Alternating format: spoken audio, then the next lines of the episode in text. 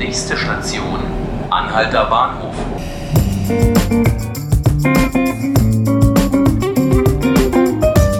Hallo, hier ist der Podcast 5 Minuten Berlin. Mein Name ist Ruth Ziesinger und hier bei mir ist meine Kollegin Christiane Peitz, Leiterin des Feuilleton hier beim Tagesspiegel. Hallo Christiane. Guten Tag. Berlin soll, das ist seit etwas über einer Woche jetzt heftig in der Diskussion, wieder eine Mauer bekommen. Und zwar ab dem 12. Oktober. Das Ganze soll geschehen in einem groß angelegten Kunstprojekt, das DAO heißt. Und es ist, wie gesagt, sehr viel spekuliert worden, worum es da geht, wie das sein könnte. Ist auch schon im Vorfeld sehr dramatisch kritisiert worden. Jetzt hat an diesem Dienstagvormittag die erste große PK der Veranstalter gegeben. Und Christiane, du warst da und vielleicht kannst du uns einfach erstmal so allgemein deinen Eindruck schildern. Was erwartet denn jetzt da ab dem 12. Oktober die Berliner?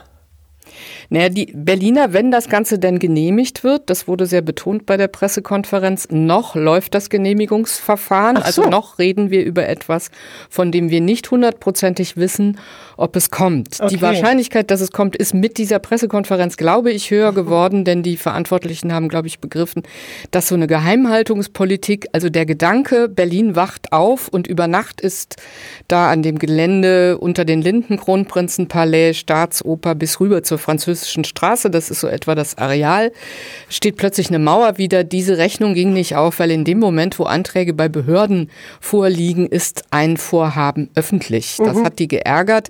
Auf dem Podium saß nicht der Regisseur von Dau, der heißt Ilya Kujanowski, ein Russe, der in der Ukraine einen gleichnamigen, über drei Jahre einen gleichnamigen Film gedreht hat, der im Rahmen dieser Kunstaktion seine Weltpremiere erleben soll. Darüber können wir vielleicht gleich noch ein bisschen sprechen. Ja, gerne.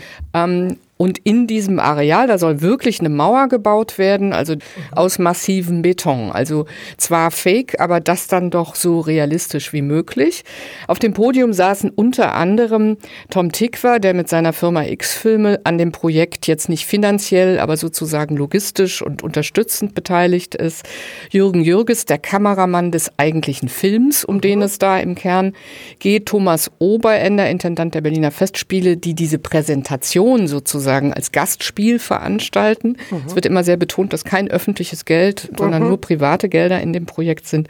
Und unter anderem dann auch noch Kirsten Niehus, die für diesen ersten Film, der des Kern Stück des jetzt ausgearteten Films. Es sollen 13 Filme sein und drei Serien. 700 Stunden Filmmaterial existieren, die in Teilen zumindest da präsentiert werden sollen. Die hat für dieses erste kleine, wo es noch ein normaler Film war, das ist dann sozusagen ausgeartet, hat das Medienboard 350.000 Euro gegeben und alle schwärmen von diesem Projekt, denn mhm. es soll eine andere Kunsterfahrung sein. Stichwort Immersion. Da ist ja die Berliner Festspiele sind ja inzwischen abonniert mhm. auf Immersion. Äh, wenn du da hingehst, Ruth, dann sollst du dich selbst kennenlernen. Mhm. Ähm, weiß ich nicht, ob man das so will. Also jedenfalls geht es um sozusagen, die, sie sagen immer, das ist keine Fake äh, ja. DDR oder Disney DDR, das waren ja so die Vorwürfe, ja, die kursiert genau. sind, sondern das begrenzt einen Erlebnisraum, in dem man offener und anders und auch weniger kollektiv und individueller mhm. Kunst begegnen soll. Mhm. Also du beantragst ein Visum per E-Mail, mhm. Ähm, dann zahlst du je nach Länge 15, 25 oder 45 Euro für Dauerkarte oder 24-Stunden-Karte oder nur 2-Stunden-Karte. Und dann bekommt man einen Personal Device. Ich stelle mir das vor wie so ein Audioguide. Und dann sagt dir wahrscheinlich der Knopf im Ohr, jetzt geh mal im Kronprinzenpalais da und da hin und da guck dir mal das an. Oder da ist eine Performance. Oder da ist ein und wenn du keine Lust darauf hast, kannst du auch woanders. Dann macht der dein Personal Advisor dir irgendwie andere Vorschläge. Mhm. Aber es ist eben individuell. Man geht nicht mit mehreren dahin, sondern einzeln und ist, weiß auch nicht, was einen erwartet. Es ja. gibt kein Programm, das man lesen könnte vorher, sondern man geht dahin und ja, macht eine Selbsterfahrung. Du hast ja gerade auch schon den Film, beziehungsweise jetzt die, wie ich höre, ganz vielen Filme angesprochen, die da kommen. Da gab es im Vorfeld auch viele Gerüchte, man hat von Statisten gehört, die da von Pornografie und sonst was auch gemunkelt haben, von Repressionen gesprochen haben. Gab es da jetzt auch mehr Infos darüber, was denn da jetzt gezeigt wird und ob das so skandalös ist, wie möglicherweise oder wie, wie es zum Teil vermutet wurde?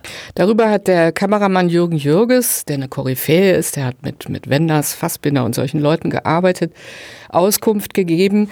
Ähm, ursprünglich ist DAO daher auch der Name, ein Biopic über den sowjetischen Physik-Nobelpreisträger Lev Landau. Das muss ein sehr verrückter mhm. Typ gewesen sein, also so ein Genie, der dann auch im Knast war, weil er nicht gemacht hat, was das Regime wollte. Und dann haben sie ihn aber rausgelassen, weil sie ihn brauchten für mhm. Grundlagenforschung. Und die haben ihm ein Institut, ein geheimes Institut in Moskau gebaut. Mhm. Und das haben sie jetzt rekonstruiert in der Ukraine. Das stand da von 2008 bis 2011.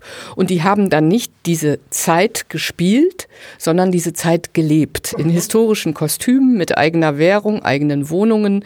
Ähm, er hatte das Recht, überall und jederzeit mit seiner im Übrigen großen, das war nichts versteckte Kamera, das kursierte auch, aber mit seiner 35 Millimeter Kamera, ähm, er konnte dort jederzeit auftauchen und hatte das Recht, da haben die Leute sich einverstanden erklärt, sie auch in ihrem Privatleben zu filmen. Mhm.